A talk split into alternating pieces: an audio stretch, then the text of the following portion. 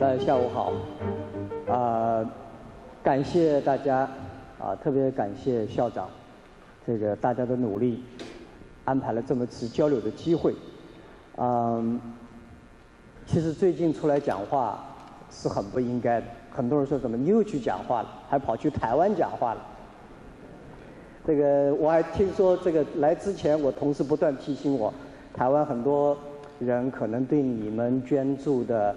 这个做一百亿意见也挺大，然后呢，还有这个你现在去教人家创业也不应该，人家也不需要你去教创业。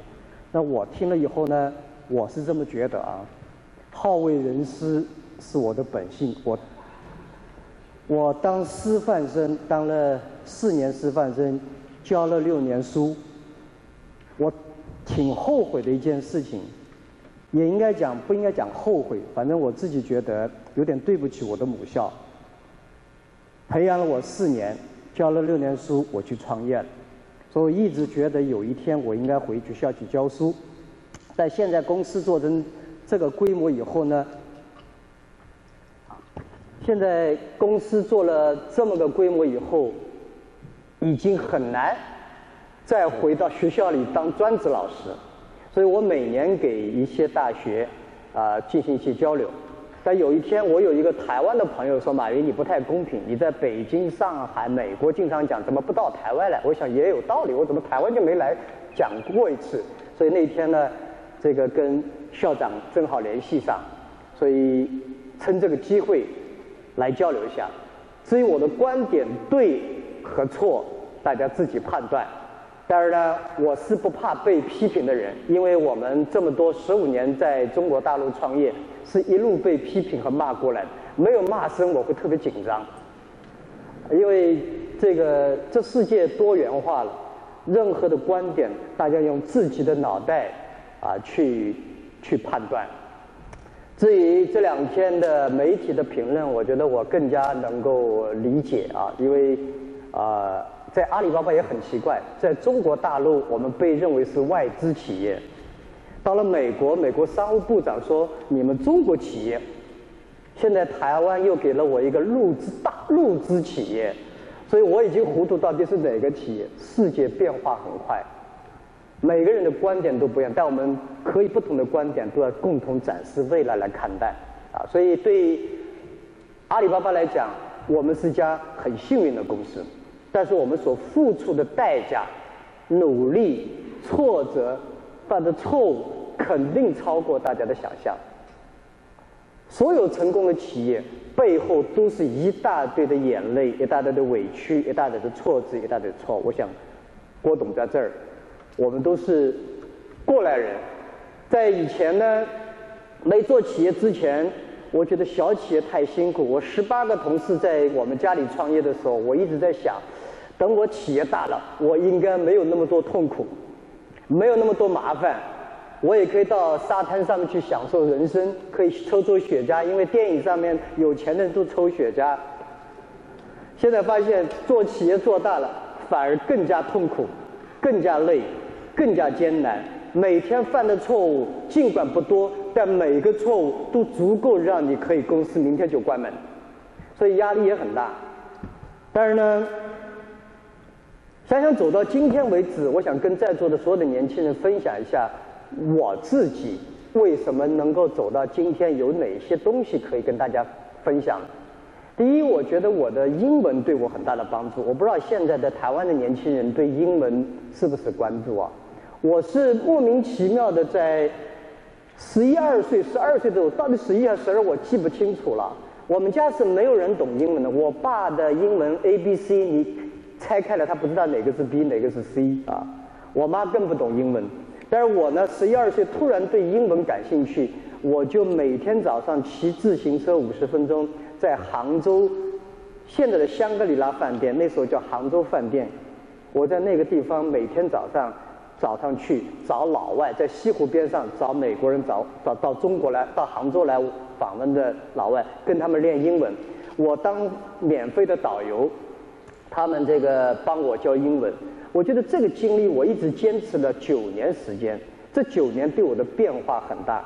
所以今天我的英文不是正规教育出来的，我的英文是完全自学出来的，这个很奇怪。那时候为了要吸引老外跟我聊天，因为老外旅游游客早上出来散步，你要去吸引聊聊天还不容易，你跑上去人家也紧张。我就故意在饭店门口念英文，有些词念得很古怪，发音很奇怪，老外听听好像是在说英文，好像是中文，他就跑过来跟你聊天。啊。九年来，我觉得我受益最大的不仅仅是语言，而是了解了西方一些思考。所以我今天很多人觉得马云，你你做公司的时候，一些思考看起来好像很西方，但是我在美国，我在西方没有读过一天书。那时候我觉得，在教英文，在学习英文过程中，很多游客对我讲的很多问题，跟我爸爸妈妈和老师教跟我讲的问题完全不一样。所以我那在想。这个到底哪个是对的？从那个以后训练出我对任何问题，别人说东的时候，我一定会停下来想想，万一要是西怎么办呢？大家都说西的时候，我会停下来想想，万一是东怎么办呢？所以让自己的脑袋去判断。那时候我们认为中国是世界上最富强的国家。我一九八五年去了澳大利亚以后，发现根本不是那么回事情。所以很多地方在学英文过程中，你学的不是语言，而是学的是文化，了解另外一个国家、另外一个地区他们是怎么发展。所以我觉得英文对我帮助很大。直到今天为止，我到全世界各地去跟人家合作的时候，由于我懂英文，我明白它背后的出发点是什么。否则你通过翻译的时候，有时候很艰辛。第二个对我帮助很大的是，我当了师范。学了师范，啊，这也很奇怪。我想跟大家这儿在座很多毕业，我是高考考了三年，才考进师范大学。师范，我们这个杭州师范学院那时候是被看成中国最差的一个学校之一。我今天为止，在全世界都说杭州师范大学是全世界最好的学校。我第一天考进，我就没想过自己想当老师，因为男孩子觉得当老师是最丢人的事情。我特讨厌当老师，所以每天想办法。我毕业以后就不当老师。但是我们当师范，不知道你们台湾是怎么的？我们当师范是有补贴的，一个月有二十几块钱拿了以后，你毕业是必须当老师的，所以很麻烦。我天天在想，我毕业以后我是一定要去干一个不是老师的工作。但是呢，当了四年老师，学校里面以后，因为我学的是外语系，从小自学的英文，我的英文尤其是口语表达能力，比我学校的很多老师要好，所以读书相对来讲就轻松起来。我去做了学生会的工作，所以我是杭州师范学校院的学生会主席，又做了杭州市学联的主席，所以每天跟学生组织工作啊，开会啊，搞各种各样的 party 啊，然后帮助人啊。学习了一些组织能力和 leadership，以及怎么去帮助别人，怎么去理解别人，这对我帮助很大。但真正变成师范对我的受益很大的东西是，我大学毕业这一天，我们的校长黄书梦校长，后来做了浙大的副校长，他在校门口说：“马云，你现在分配到杭州电子工业大学去教书。”我是被分配到电子工业大学。我们整个学校五百名学生，就我一个人分配到大学里教书，其他都进了中学。他说：“我知道你马上要去的那个学校，你可能就要跳槽了。你在那儿给我待五年，不许出来。”那我呢，也拎那个包要走出学校门口的时候，校长，我答应你，五年内我一定不出来。也不知道为什么答应。进去以后才发现很后悔，我们一个月工资就九十一块钱人民币，而且因为这个大学里面我是毕业的最差的学校的老师，所以没有学校老师看得起我，人家都是北大，都是清华、复旦，你是杭州师范大学的，教大学生本来就不太靠谱，所以呢，人家还有年终奖，我们没有年终奖，所以非常艰辛。过了两年以后呢？深圳突然开始改革开放，深圳说有人给我一千二百块钱工资一个月，我那时候九九十块钱工资，我想了想，要不要跳槽？或者想答应承诺了就不去吧，所以我没有。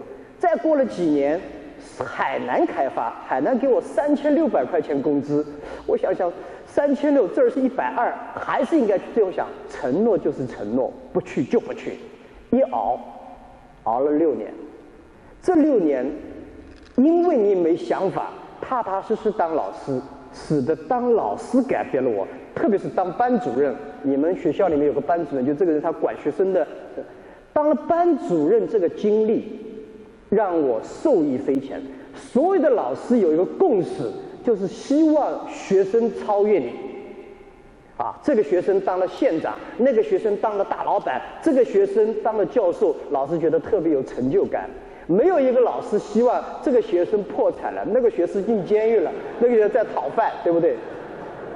因为你希望别人比你好，这是任何一个老师有的一个素质。并且觉得不对的事情就会跳出来，啊，这是我们大学当老师都有这个习惯，就觉得学生什么事情说的不对，你总要去说人家几句，总要把它扭一扭，对与错不管，这是这个习惯，直到我保留创业的过程中，啊，我的创业一个很重要，到今天为止我还像是一个老师。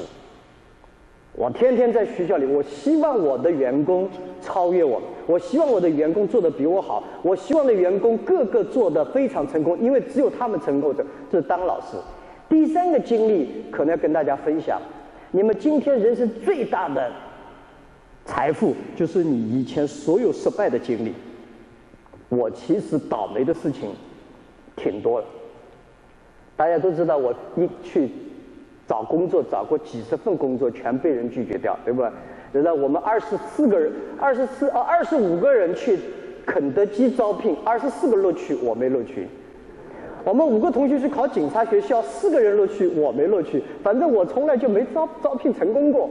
然后所有的错误挫折，几乎看起来没人觉得我会成功。我爸妈也没有觉得我会成功。我记得我刚开始创业的时候，问我我问我太太：“你有一天希望你老公成为很有钱的首富呢，还是希望他成为一个受尊重的商人？”我老婆说：“当然受尊重了，首富怎么可能呢？你？”我想想也不可能。所以我们走到今天为止，我觉得最大的财富是因为我们习惯了失败。因为我们觉得失败很正常，成功不正常。因为我们知道每次失败都很难，只有无数的失败才有可能带来一次的成功。所以这些经历，我觉得对我来讲是学习语言、开学习英文，开拓了自己的视野。当老师，我懂得如做当老师也好，学生我也懂得跟人合作，去理解别人。当然。最重要的是抗击打能力，也就是说你的失败忍受能力，这些东西对我今天为止受益之匪浅啊，受益匪浅。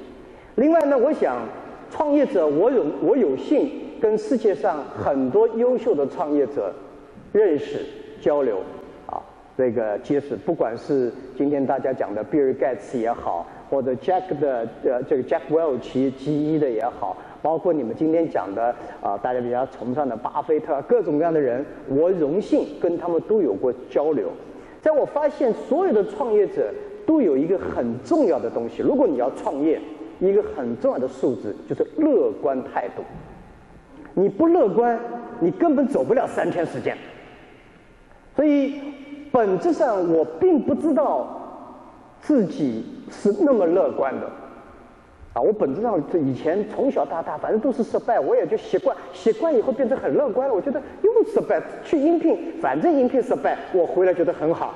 后来我跟我同事做销售，阿里巴巴最早的九五年我们创业叫中国黄页，后来到了阿里巴巴的时候创业，九九年，九九年你要想给中国企业去做电子商务，几乎是不可能的。所以我给我同事一个经验。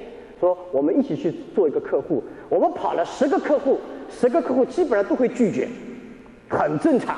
有一个没拒绝，我们今天就很高兴。啊，你回到家以后发现所有人拒绝你，很正常，我知道都会拒绝的。有一个以后，我觉得特别高兴。所以创业者的乐观主义精神很重要，要学会左手温暖右手。没有这个，你根本走不下去。所以你自己想。我告诉你，本质上每绝大部分的人都是乐观的。不乐观，不管你承不承认这个现实，中大陆也好，台湾也好，美国也好，香港也好，欧洲也好，现在大家抱怨声很多，觉得大家没希望、没工作、没就业、没机会，机会都给比尔盖茨抢去了，机会都给马云给弄搞了，又来了个马克扎克伯格，各种各样机会都轮不到我们。我们都有过，每一代有每一代的职责，每一代每代的痛苦。你信不信？十年以后，有钱的人一定比今天多。十年以后，无数新出现的创业公司，今天你都没听见过，很有可能坐在你同学边上那个人，十年以后很成功了，而你还在抱怨。所以，乐观主义的精神是创业者一定要有。你要说痛苦，我上一次在香港有人跟我讲呀，我们创业太痛苦了，每天年轻人这个不理我，那个不理我。你以为？不理你痛苦，有人理你更痛苦。等到我们今天这个规模的时候，郭董是不是找你麻烦都是理你的人，更痛苦。所以不同阶段有不同的痛苦。以前政府不关心你很痛苦，政府太关心你更痛苦，对不对？没人愿意加跟你做生意，你很痛苦；谁都想着跟你做生意，你也很痛苦。所以各种各样阶段的痛苦，你是根本过不了。所以我自己觉得呢，我们乐观，相信明天会比今天好。第二个，检查自己的问题。我发现所有失败的人，基本上都是哎呀，这失败了，那那那那都是他，没有他我怎么会失败呢？那我这个是都是别人的错。只要说别人错的人，永远不会回来。我的合作伙伴很多，这几年我一直在关注，因为说实在，如果在座很多人想做创业，有一样东西我恳请大家注意：多学习别人失败的经历，少学别人成功的经验。成功是很难模仿、很难复制的。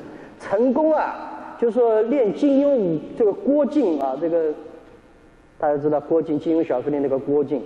郭靖武功高，他除了有碰上好的老师，还吃了一条蛇，哇，血厉害，各种各奇奇怪怪的奇遇很多。你未必能碰上这些奇遇，但是失败都是差不多的。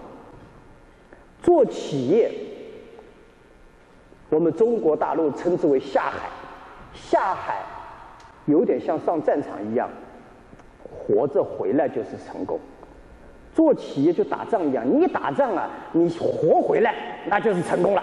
所以，某种上，老兵和新兵是有差异的。新兵是一声冲锋就上去，老兵听听机枪阵儿，躲在角落上慢慢冲出去。新兵都是乱跑的。所以我们做企业、做创业者，一定要知道哪些死门是不能去干，哪些人为什么就成功的因素千千万万，但失败的因素都是差不多的。你把全所有失败的人的经历合在一起一比，你发现就是几个错误。把这些错误你认真研究，为什么他犯这个错误？我告诉你，你也会犯。如果你不知道，如果你甚至你不去尝试，也会犯。所以我希望大家多花点时间在别人怎么失败。如果你碰上挫折以后，一定要检查自己的问题，不要去指责别人。啊，第三个要素，创业者的要素非常关键，就是超越一般人的坚持能力。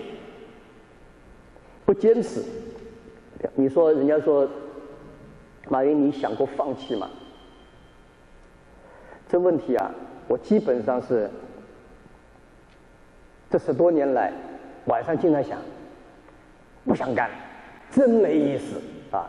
但早上起来还得再干。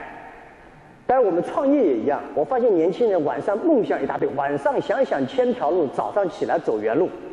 啊，明天干这个去了，醒过来又咋又去干去了，对吧？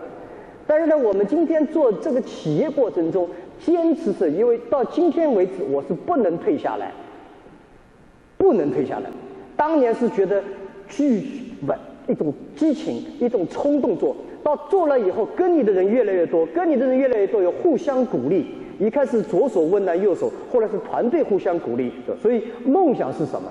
梦想和理想还是有差异的。我想在座绝大部分是有梦想，啊，你有梦想，你想干嘛？你今天想当飞行员，明天想当教授，后天做企业家，这称之为梦想。我认为的梦想和理想的差异，理想是有一帮团队的，有一帮人共同认成，一帮人共同的理解支持。如果这样的话，理想是要变成现实的，理想是要一步一步的行动往前挺进的，这样才有可能引进。所以，如果你要创业，你要问的一个问题是：有谁跟你相一样，跟你一样的想法？其实我很幸运，阿里巴巴这几年创业，我是兔子先吃窝边草。我先说清，跟朋友们啊，所谓的朋友、同学、学生，你们有没有兴趣？如果同学、朋友、学生都不相信，估计戏也不大。但是我也做了这。我一九九五年做中国黄页，刚开始创业的时候，我从美国发现了互联网，回到家里面。我请了也是二十几，大概二十三个朋友在我们家开了两个小时的会，最后二十二个人反对，一个人支持。其实有的时候记住，大家都反对的事情，说明机会如果做对了，这机会很有戏。大家都支持的事情，一般来讲要小心啊。就我们的蔡崇信知道，我们每次这么多年来开会开的最多的时候。基本上，如果我们做一个决定啊，要做一个做一个方案，绝大部分人都同意的时候，我是特别小心。我觉得这东西基本上要完了，因为你的对手也是这么想的。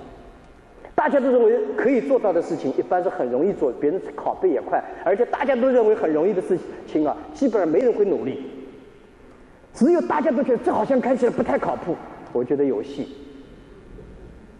我们永远要想不同的方法去角度去看这些问题啊，所以这些是我自己看来在创业过程中很重要的一些基本的要素。多花点时间去学习别人失败的经历，多坚持，其实就坚持一刻，再坚持一会你就不一样。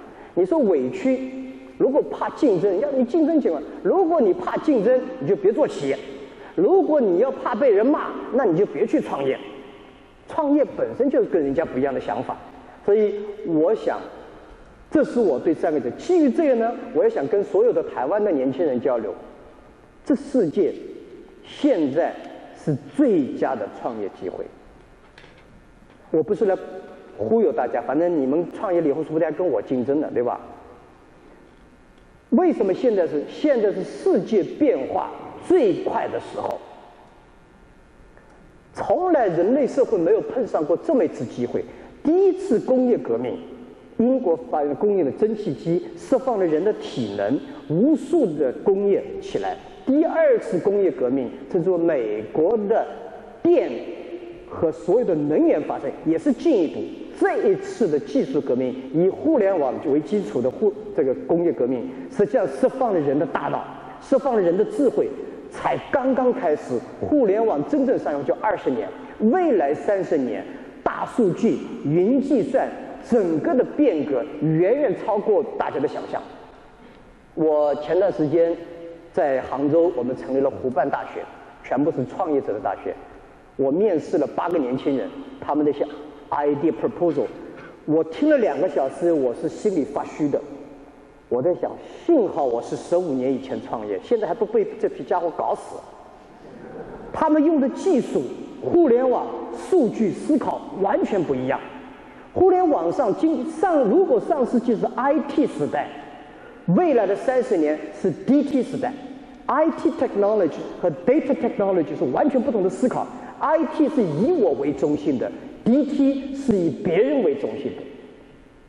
IT 是我知道，最好别人不知道；DT 是只有大家都知道的情况下，我创造一种新的东西。原来是公司越封闭越好，现在的社会是越开放越好。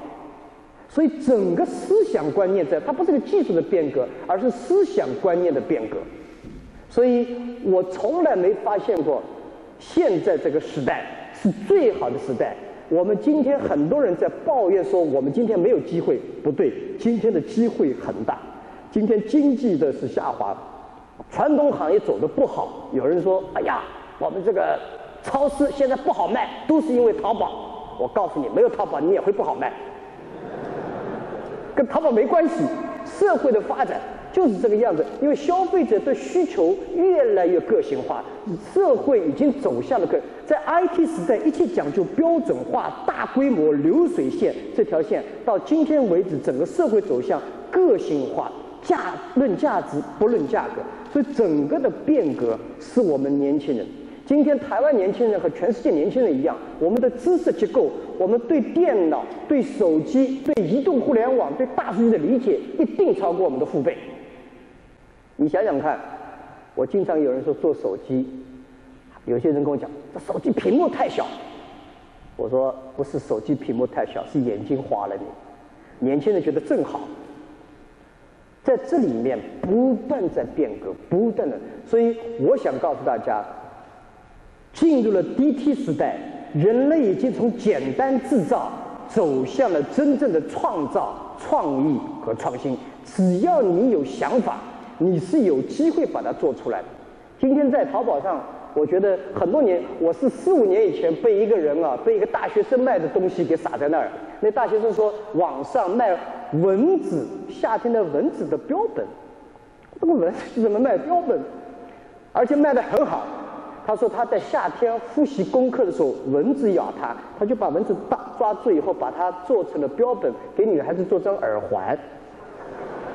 经过在网上在预售，结果呢，预售了几百只蚊子，有女生把钱先付给他，要做两只一模一样的蚊子。他说对不起，这两个蚊子没有，一天下找不到两个一模一样的蚊子。这种创意想法很有意思。最近你看看，去前两年这。在淘宝上卖，这这阿里巴巴网站上卖的很好。这个呃，美国的这种黑人经常用的是假头发啊。有个人从阿里巴巴网站上买了个假头发，结果呢，去跟男朋友出去游泳，哗，这假头发都是胶水，全粘在头上。啊，那个人就在阿里巴巴网站上不断的骂这个这个头发，因为没有所有的头发都基本上有胶水的粘着的。骂了以后，一个礼拜以后，世界上诞生了第一款不可以下水游泳的头这种头发出来。现在网上有些人不会做商品，有些大学生跟跟提出来的服务也奇奇怪样，帮人说 no 跟女朋友，就说你要跟女朋友分手是不是？我帮你去说。奇奇怪的服务挺多啊，还有帮你去吵架，你说那个人对他有意见，我帮你去吵架。各种各样的创意创新，你是今天没有办法的，但是他的服务还挺好。只要能够接受这社会的变化变真在起来，利用互联网，你可以 reach。原来我们想台湾，今天可能只在台湾岛上去卖，你今天可以卖到大陆，你今天卖新加坡。所以我觉得 this is our time，这是我们的时代。每一代人有每一代的职责。每一代人有每一代的机遇。我们有第一代的台湾的第一代的机遇，到了今天这一代，我们很多年轻人不愿意接受第一代这样的做的工厂的模式，或者是很新。但是你可以有更加创新。但是我告诉你，创新的路上依旧艰难。你不要认为你在创业过程中你会比郭台铭董事长轻松到哪儿去。或者张董事长，我们都很累。你要创业，你也很累。但是在累的过程中，找到你自己感兴趣的，没有比这个时代更好了。因为这是一个变，人人在叫。现在是政府不高兴，老百姓不高兴，企业不高兴，大家都不高兴。你跟着不高兴，你只是倒霉鬼。大家都不高兴的时候，才是机会来了。什么是机会？人人在抱怨的这项东西。你把它解决了，这就是机会。机会最怕的是，大轮不到你，凭什么你可以做到？是因为大家都不看好，你去把它看好，或者你有自己的 passion，你有自己的激情，你有自己这帮人可以做。所以这个社会未来二十年，少听专家，我觉得用自己的脑袋思考一下。然后找一些共同志同道合的人，然后给自己一个决心：我干五年、十年，一定要把它做出来。所以阿里今天是这么走过来的，我相信你们也会走这条路，是所有创业者都走过的路啊。所以我想先简单的跟大家分享一下这些基本的 principle 啊，基本的一些原则，呃。接下来是不是要有交流？因为时间是，对吧？谢谢大家，先聊一聊，我们接下来交流，好不好？好，那我首先先代表就是很多怀有创业梦想的年轻人，先问说，就是马云刚刚先，马云先生你刚刚提有提到，就是说呃失败的经验有很多种，呃应该是说成功的公司中那几种，哎成功公司有很多种，而失败的经验只有那几种，就可以请您先简单的帮我们归类一下有哪些就是失败的经验，可以给年轻人当做借鉴。OK，呃其实。做公司啊，就像养人一样，企业如人。小孩子两三岁的时候，就是六个月以前不太会感冒，六个月以后开始感冒了。四五岁、七八岁刚开始走路的时候，这儿全是伤疤。我自己觉得企业的这个经验啊很有意思，在二十到四十个人的时候，哎呀，这公司最有味道，不太会容易犯错误。那时候你也没有钱，没有钱是不会犯错误，有钱一定开始犯错误。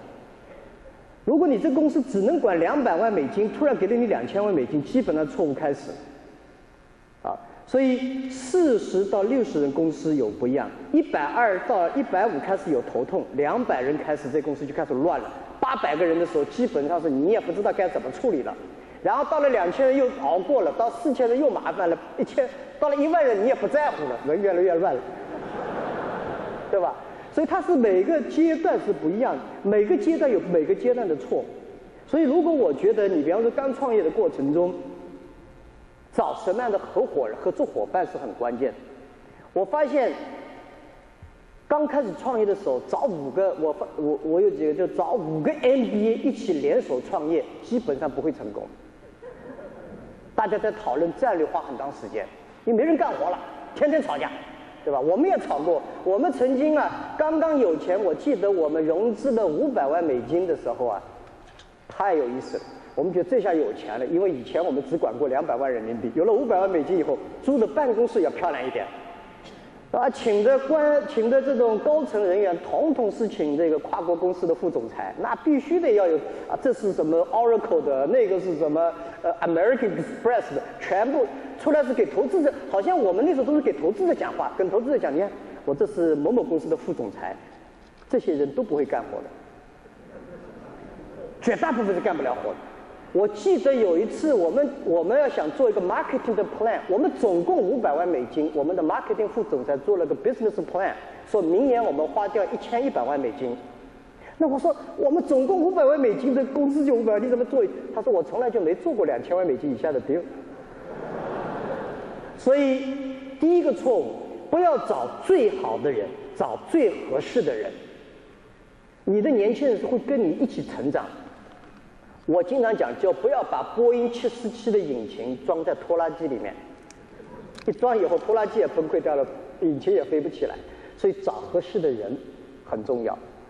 这些人跟你吵吵闹闹，但是大家共同达成的东西是这样。然后呢，你再，比方说我去看有些公司，我记得阿里巴巴有个经验告诉大家，我们是在家里创业，在我的 apartment 里面创业，就是 garage 创业。我们到后来。已经比算比较成功了。四年以后，阿里巴巴已经算是有几千万美金的融资进来了。我们在全国各地的 office 招聘的时候，依旧是一些 apartment 的招聘。原因是告诉那些原年轻人来应聘的时候，发现哇，这公司怎么那么破烂啊？他心里的期望值已经调整了。他觉得哦，也看到这公司我很辛苦，所以呢也没什么钱，只要努力就行了。如果你的 office 很漂亮，你总觉得我现在有的人一一创业，先租一个大 office，弄得很漂亮，总共两三个人，总觉得里面应该把人填填满，然后进来的人觉得哇，这么漂亮的公司肯定有钱，肯定条件不错，大家期望值全乱。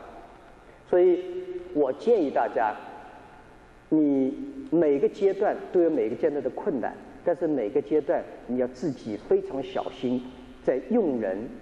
啊，在自在用人方面、用场地方面、买设备上面，这些错误都会来，所以每个阶段都不一样。你如果问我今天最大的这错误会怎么样？有的时候啊，有些错误就像下围棋一样，多少年轻人在下围棋，一颗棋下错以后，千万不要去补救，你越补救这个棋越错，然后他觉得有的时候我忽然发现下来不凑棋，过了会儿看看，哎呀，还是蛮好的。所以犯错误很正常，不承认错误很不正常。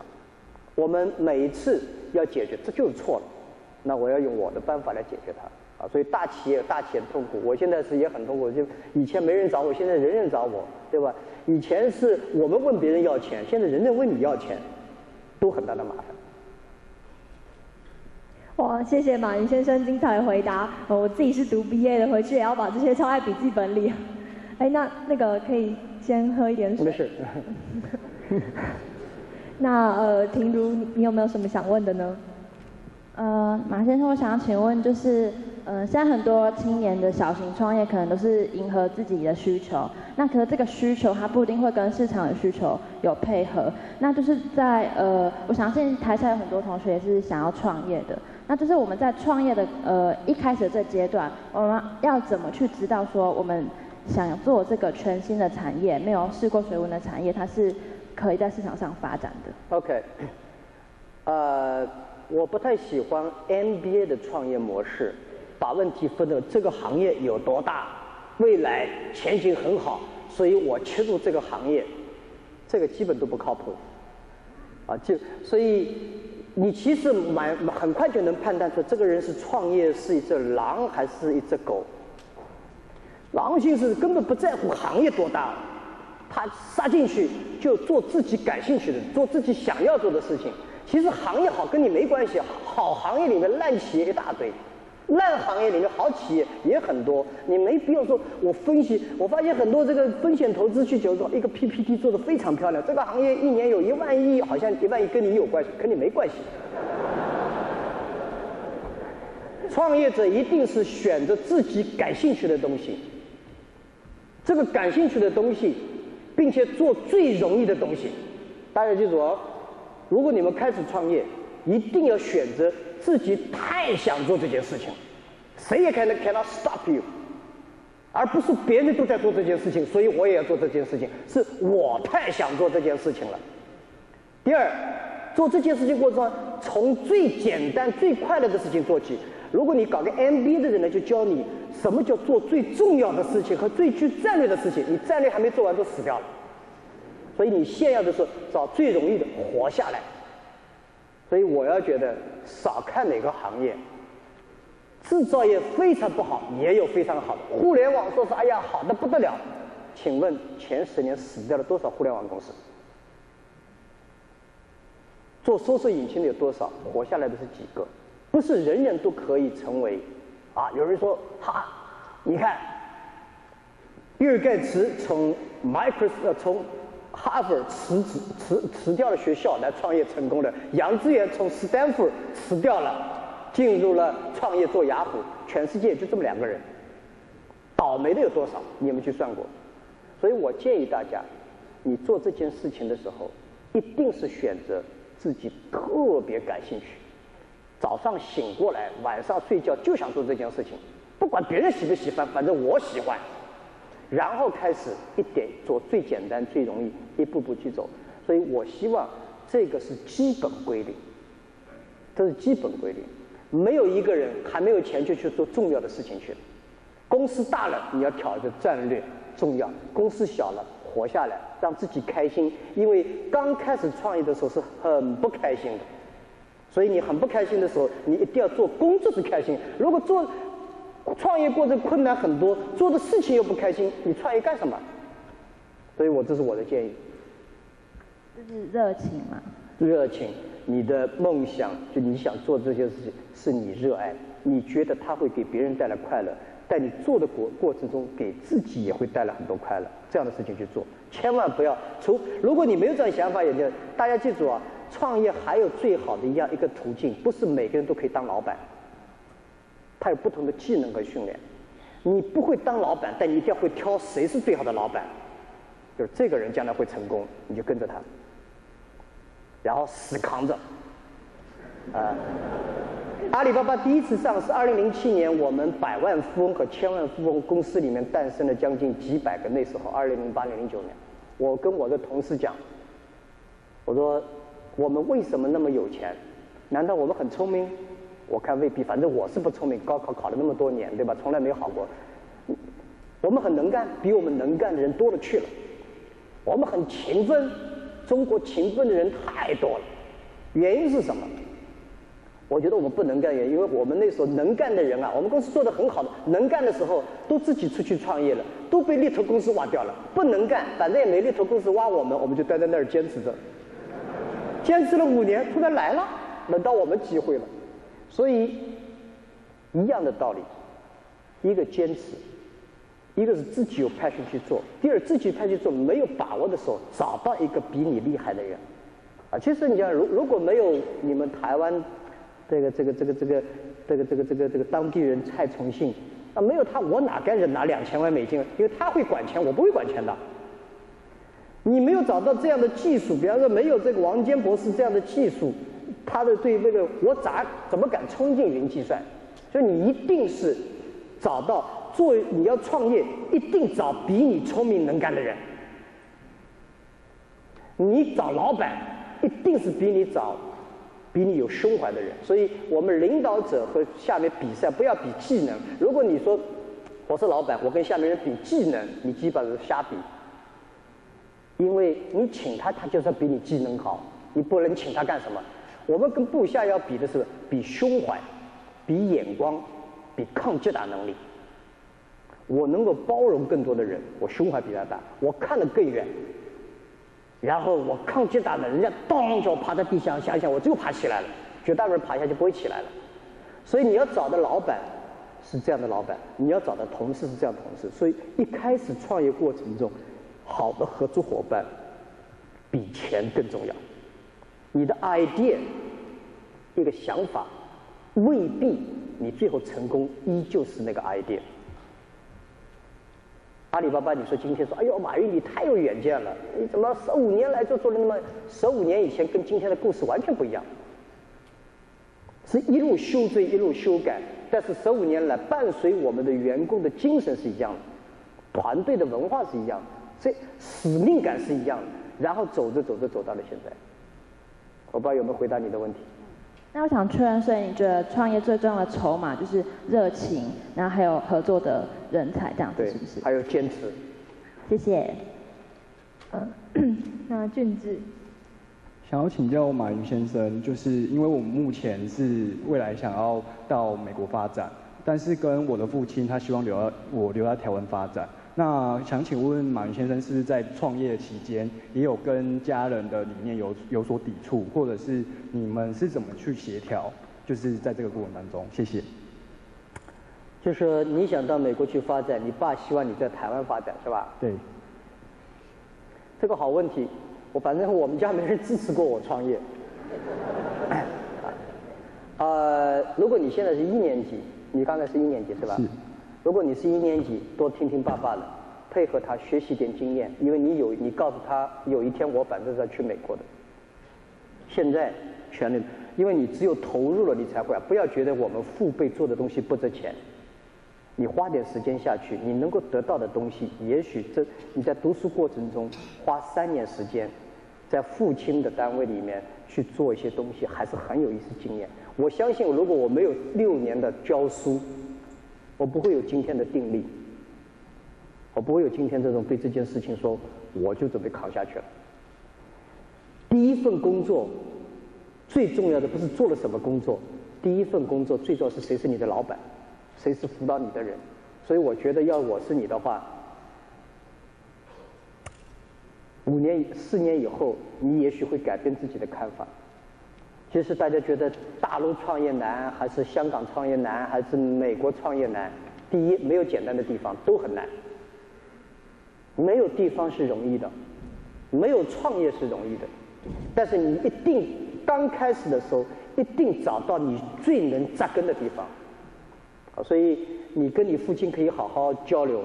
我觉得呢，呃，如果完全听父亲的，你也不会有出息。不听父亲的，你也不会是个好儿子，所以你还得中间的中间的平衡好。关键是你现在还年轻，你是能够经得起这些冲击和风浪。多大学里面多花点时间跟你父亲学学，他既然这三年你也反正现在去不了美国，那你就三年多待点时间看看他，反正也去不了，对吧？好的，谢谢马先生。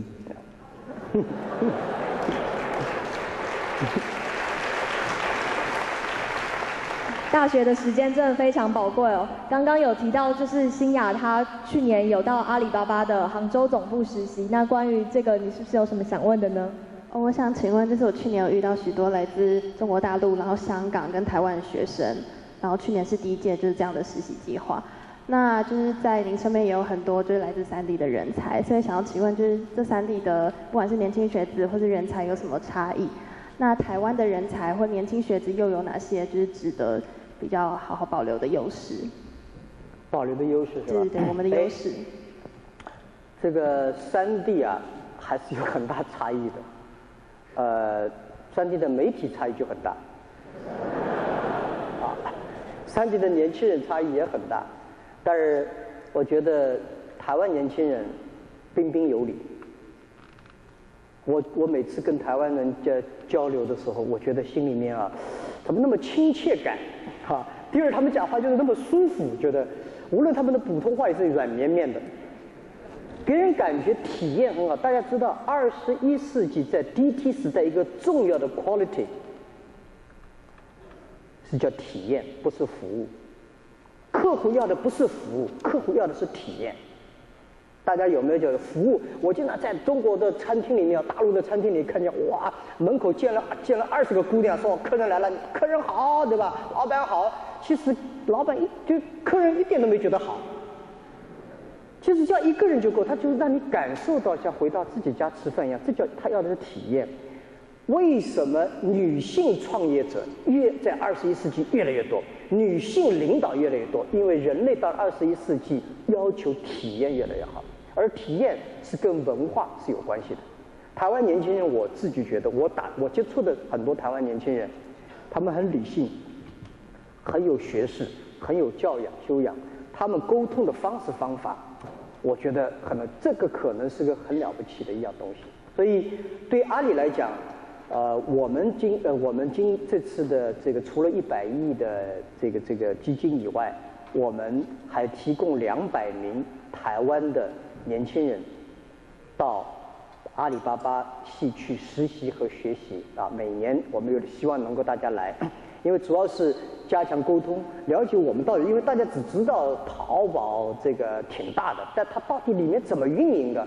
比方双十一啊，十一月十一号我们这个光棍节，一天要卖掉五百七十一亿人民币，它是怎么组织起来的？让更多的年轻人知道以后，他们回去会带来更多的创新力量，所以。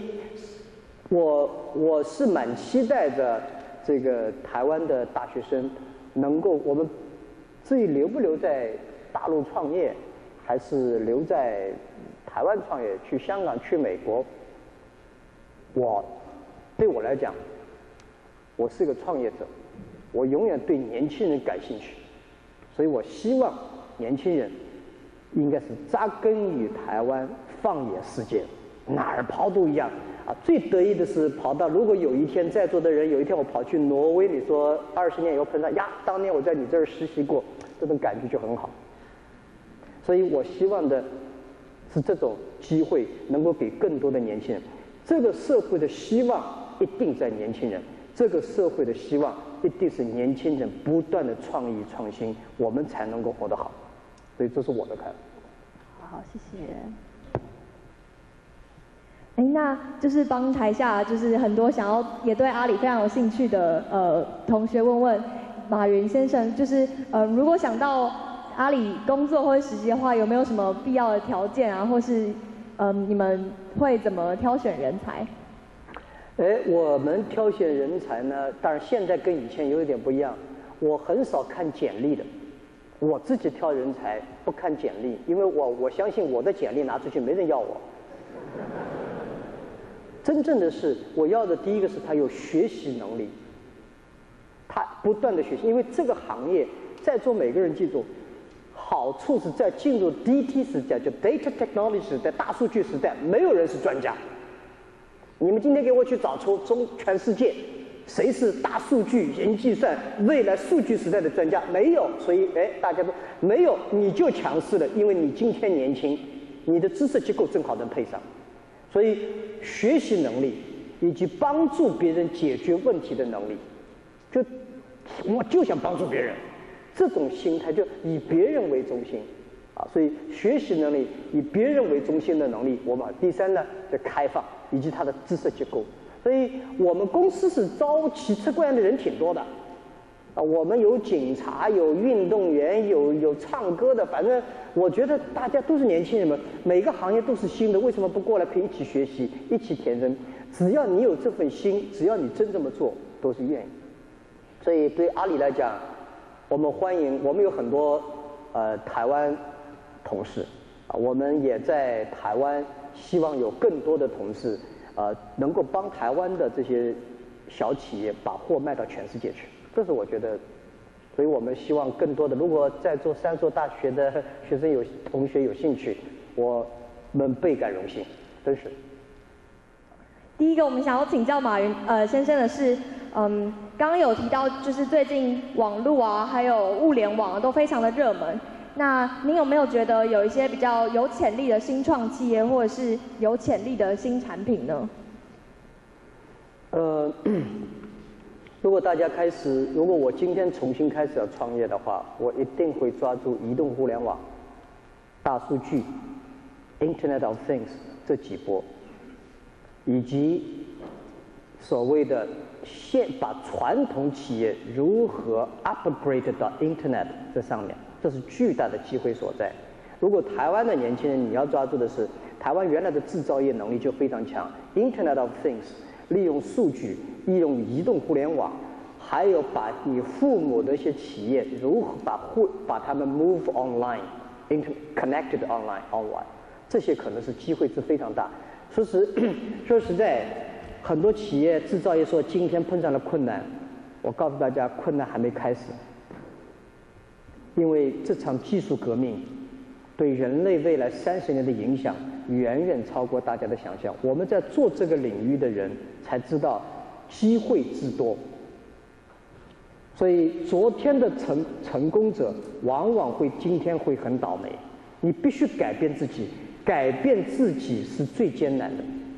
所以我想，呃，如果你要让我挑的话，我觉得未来的机会就在移动互联网、数据、Internet of Things，啊，就是物联网这一条体系。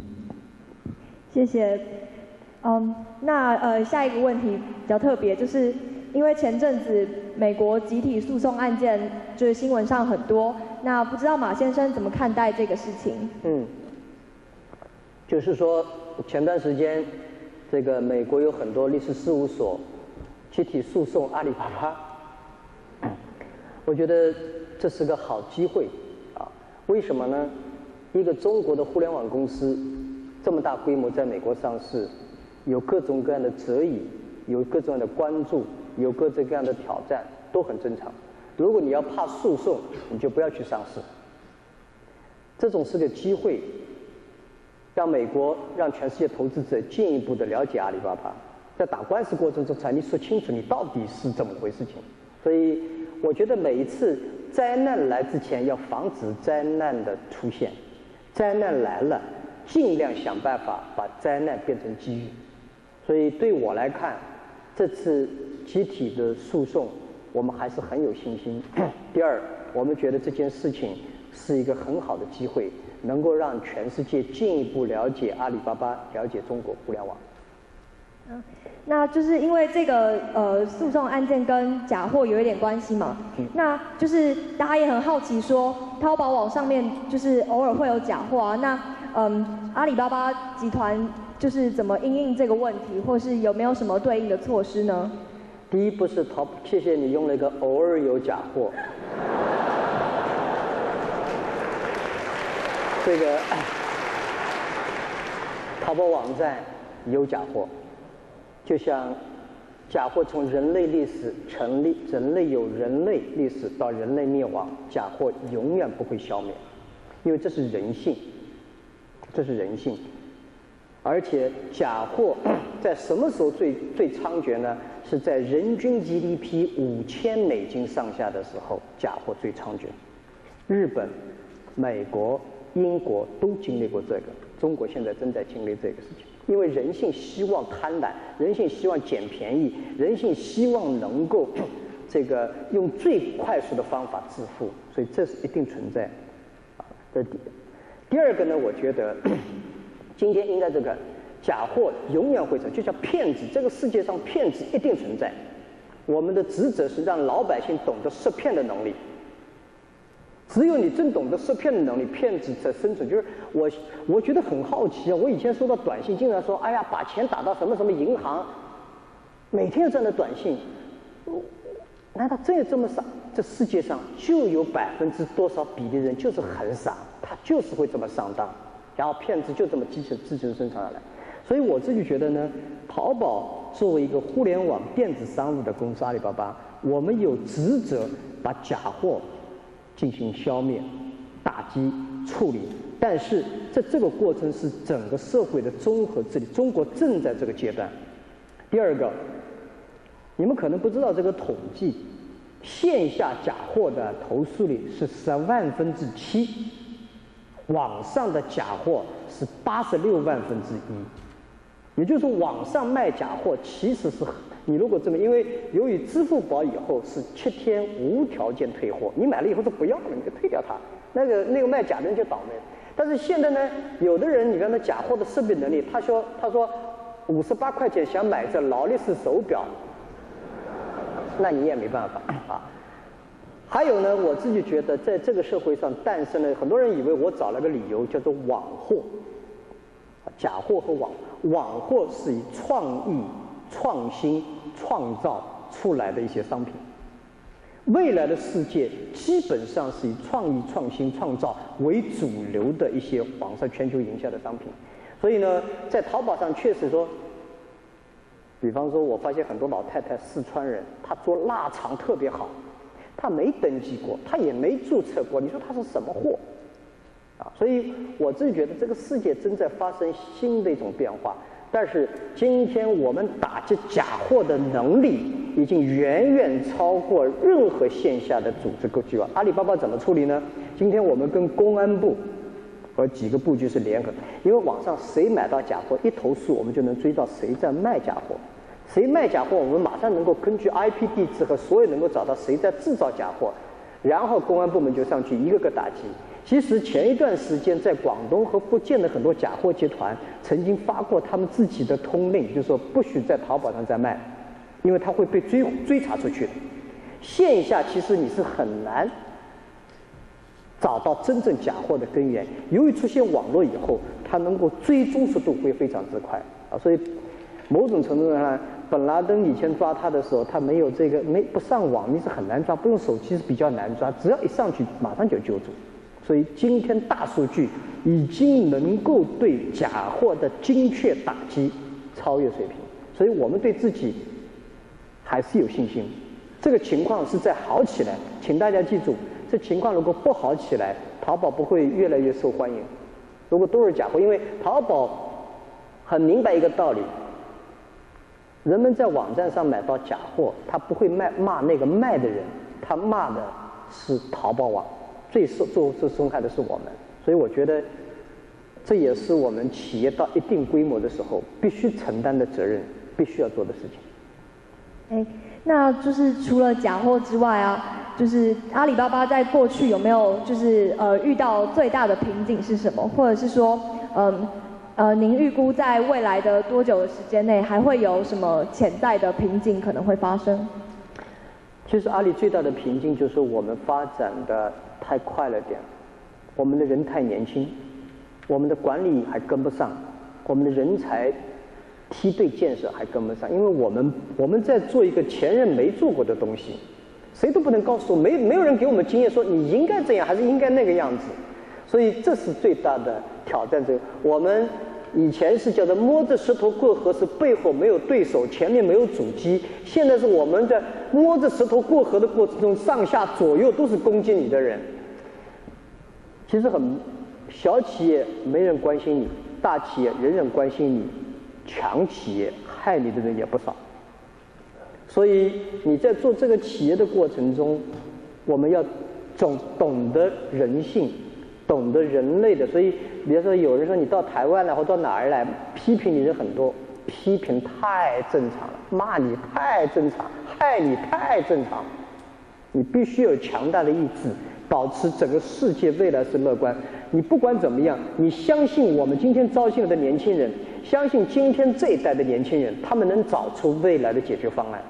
啊，我永远相信年轻人能找出未来的方案。嗯，那就是您身为这么大一个集团的执行主席，嗯，怎么看待企业的社会责任呢？那就是有没有一个实际的例子可以说，嗯，企业应该要负怎么样的社会责任？我觉得企业的社会责任，我是这么看啊，企业的第一责任是生产健康的产品，提供优质的服务，照顾好自己的员工。但是，一个企业很重要，就把你的社会责任植入到你的商业模式里面。我很讨厌有些企业做的商品是有毒的，提供的服务是骗人的，但是每年还捐点钱做慈善。就是你的生意本身第一天就必须是承担社会责任，你的 model 是为人类完善做贡贡献的。所以对阿里来讲，我们希望 bury the business model。啊，bury the responsibility into our business model，啊，这是一个很重要，这个两个东西不能切开来的，啊，不能切开来。第二个呢，我觉得对阿里来说，我们很荣耀。我觉得今天的年轻人跟当年真不一样。很多人对今天年轻人说：“哎呀，你看咱们年轻人不一代不如一代。”我觉得年轻人是一代比一代。我爸哦，我爷爷说我爸不如他，结果我爸做的比我爷爷好。我爸说我不如他，我做的比我爸好。我们一代永远比一代好，这是肯定的。而且你去看汶川地震的时候，走在最前沿的都是年轻人。每次出现社会问题、解决问题都是年轻人，这是我们这个社会的机会所在，这是我们社会的希望所在。所以我们公司做了几件事情，很多决定基本上大家都是统一，基本上有百分之三十的人啊一定会反对。在做创业者记住哦。六人之中有人杰，七人之中有混蛋，这是个社会学概念。就是你把六个人抓在一起，关到房子里两个小时，你观察他们，两个小时以后，六个人中一定有个 leader 出来。你把七个人关到一个房间里面，观察两个小时，一定会出现中间有一个是混蛋。而且你做七件到八件事情，肯定有一件是混蛋事情。混蛋可能就是你自己，因为这是个社会学概率，到这个时候一定来的。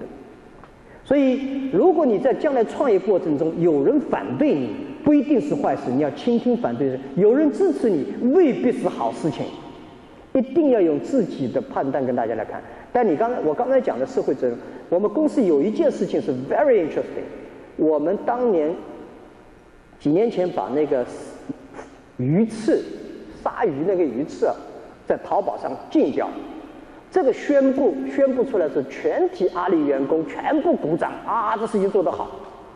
我们把那个 ivory 就是那个大象象牙拿掉，全体员工，也就是说，今天这些年轻人他们已经懂得与世界的交流，他们知道人类最，比方说今天大家雾霾到底该怎么处理。所以我自己觉得，social responsibility 必须每一家企业，这不是你的 responsibility。而是你必须要做的事情。如果就家庭里面不是因为你爱，是靠责任，那个家也搞不好了。好，你可能还不懂。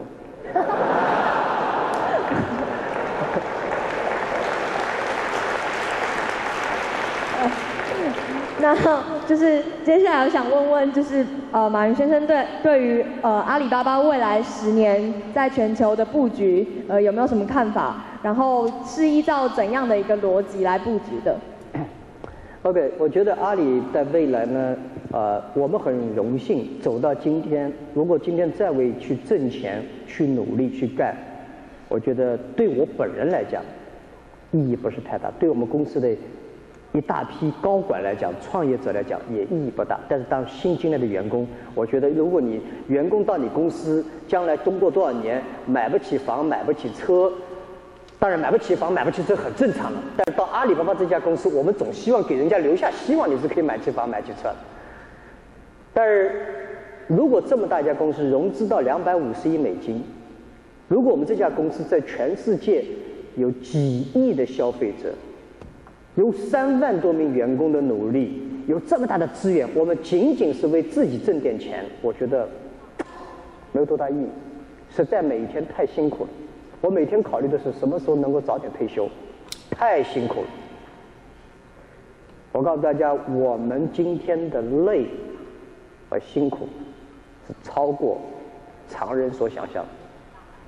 什么支持？我相信郭董前天还在我家里。对吧？昨天早上在我这儿开会，我昨天要，今天晚，每天在这忙奔跑。你说真为了这为了几个钱？人家说马云啊，你现在号称是中国首富了，我首富的钱都还没花，我首富的苦头都已经吃到了。这不是我们要追求的东西，这已经不是我们要追求的。我们希望阿里未来的布局是真正这么大一个公司，它必须所谓你刚才讲的所谓承担社会责任。十年以后，这世界需要什么？中国有什么麻烦？我可以怎么解决？所以我们觉得呢，阿里这家公司必须要面向全球化，我们必须变成一家全球化公司，必须为全世界的中小企业解决问题，必须让更多的年轻人加入这个群体来进行发展。第二个，我们希望进行农村啊，农村的发展只有改变。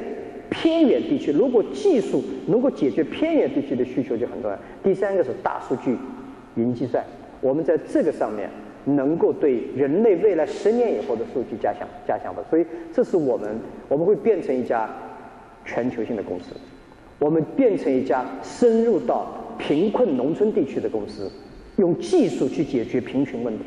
我们也会变成一家真正的技术导向型的公司。所以，这个。一定是靠更多的年轻人，所以我今天你说我来台湾，大家觉得你有没有实力？我是有实力的。我的实力很简单，We are business。我们希望更多的年轻人加入到大数据时代，加入到互联网时代，实现自己的梦想，实现别人的梦想。这个啊，你说我今天一定要把我定位成为大陆到这儿来挖人才干嘛？我。你说我不喜欢台湾年轻人是虚假的，但是我没想过把你们挖去大陆去干活，你们在这儿好好干，我也很高兴。这就是我们觉得今天应该世界已经平了，大家都应该是放眼全世界的市场来看问题。嗯，那么您带着就是阿里这辛辛苦苦十五年来，有没有什么您最自豪的企业文化可以跟大家分享一下？我们有六大价值观。客户第一，敬业、激情、拥抱变化、诚信。当然，我觉得有一条我想跟大家讲的，我们最最重要的与众不同的文化叫拥抱变化。我们永远在变化之中。我们知道，因为我们不变化，竞争对手变化我们，市场变化我们，所有变化我们。所以，拥抱变化，说的不好听一点叫善变。说的好听一点，把握未来。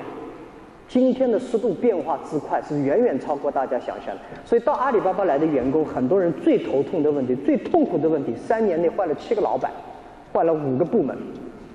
但是我们不这么变化，因为今天已经没办法变成固定做你自己。竞争对手在变化，市场在变化，技术在变化，各行各业都在变化。所以如果你不变，肯定。所以我觉得以万变引万变。但是不能变，就是你的使命、你的价值观、你对社会的热爱、你对未来的乐观、你的坚持的精神，这些东西不能变。其他的商业模式、团队组建，我该怎么变怎么变。所以我觉得跟大家分享，如果你将来拥抱变化，是我们这家公司十五年来最大的一条。嗯，那我们想再请请教一下，就是。呃，您怎么看待台湾的创业环境？那昨天刚宣布的那个一百亿的创业资金，呃，为什么是选择台湾而不是其他地方呢？呃，台湾的创业环境应该是非常好的。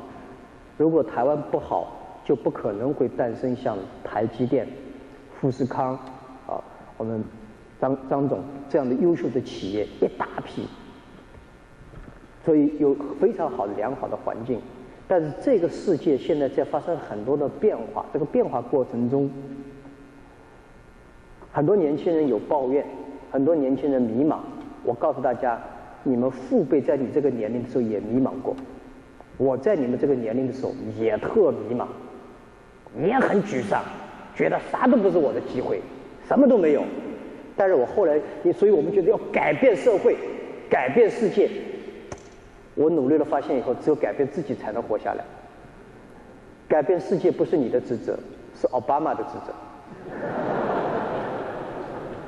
我们这些人改变自己，适应未来，建设自己是最重要的。所以我希望大家年轻人沮丧、挫折、难受都很正常，但这是一个每个人都有，每一代人都有啊，每一代人。所以台湾的创业环境，每一代都诞生了优秀的企业，所以我觉得环境是不错的。但为此你说选，其实我没有选光选的。我们上个月宣布的是香港，这次是在台湾。那台湾，我觉得大家都是华人，文化沟通。第二个，我觉得台湾特别亲切感。我觉得这些年轻人一聊，大家很多东西就可能很快就。我第三，我要感恩台湾，台湾很多同事在我们公司里面干得非常的不错。我们这一百亿不能解决台湾什么问题，我们也不期待说，哇，台湾创业还需要阿里巴巴？不需要。我们只是表达一个心意，我们我们相信，今天很高兴的看到很多的企业，台湾的企业、大陆企业愿意加入我们这个基金，来共同帮助年轻人。但是我们今天呢，先自己干。我说我们来做小白鼠，一年后我们再来 review，我们应该怎么做可以做得更好？因为我们每一个时代、每一个地区、每一代人最大的希望就是年轻人。所以我觉得，投资这件事情，我对公司也好，对我们也好，对大家都很好的事情，都应该做下去。嗯，那精彩的时间过得特别快了，已经最后一个问题了。那我就帮大家，呃，台下的朋友问那个最想问、最想问的，就是那那个一百亿的创业基金要怎么样才能拿呢？或是有什么条件才可以使用？好，我们将。专成立专业的团队来评估啊，这是脱离阿里巴巴，不是以阿里巴巴这个来来来来来控制。我们是请专业的团队来进行评估，大家把计划方案报给这个专业团队，他们会在台湾本地服务大家。但是呢，第一年我也跟大家诚恳的讲，我们主要支持的是台湾本地的这个年轻人。如何把台湾的产品、农产品、工业各种各样的创意性产品、制造性产品、台湾的服务，通过阿里巴巴系卖到大陆、卖到全世界？我们主要支持这个，原因也很简单，因为这个是我们懂，我们可以帮得上忙的。有些东西帮不上忙的事情，只是把你也害了，把我也害了。这个经过一年以后，我们总结经验，review 以后，然后我们再来跟大家分享，是再扩大，或者我们在这个基金呢是一个 non-profit 的商业机会，也就我们赚的所有的钱都会继续投入这个基金，让这个基金不断的扩大。我们不是一个公益基金，但也不是为赚钱而做基金，我们就希望年轻人用好这些钱。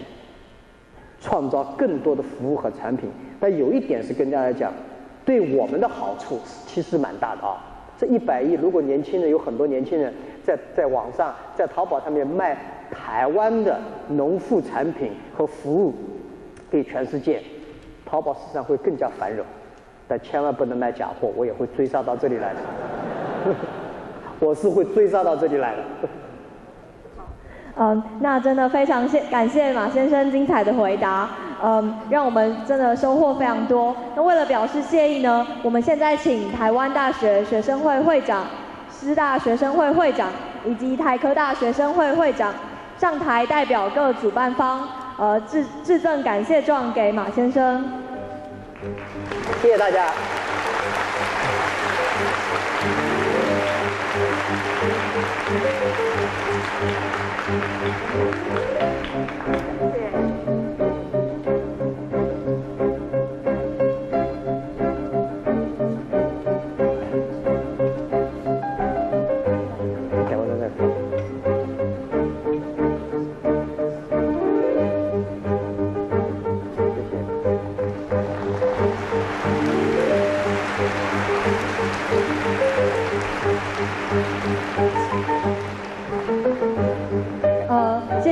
生。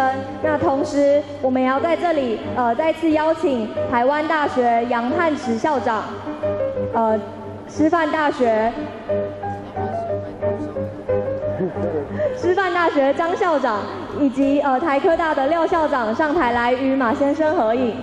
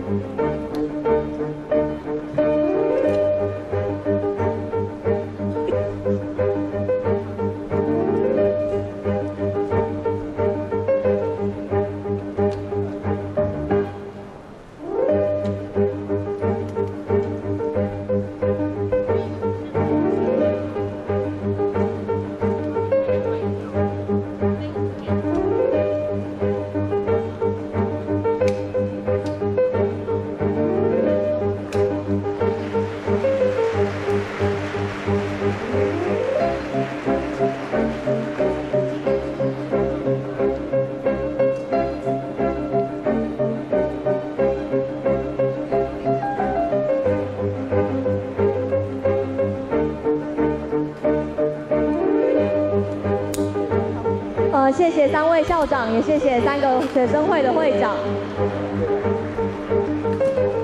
现在让我们最后一次用最热烈的掌声，呃，谢谢马云先生在百忙之中来到台湾，来到台大。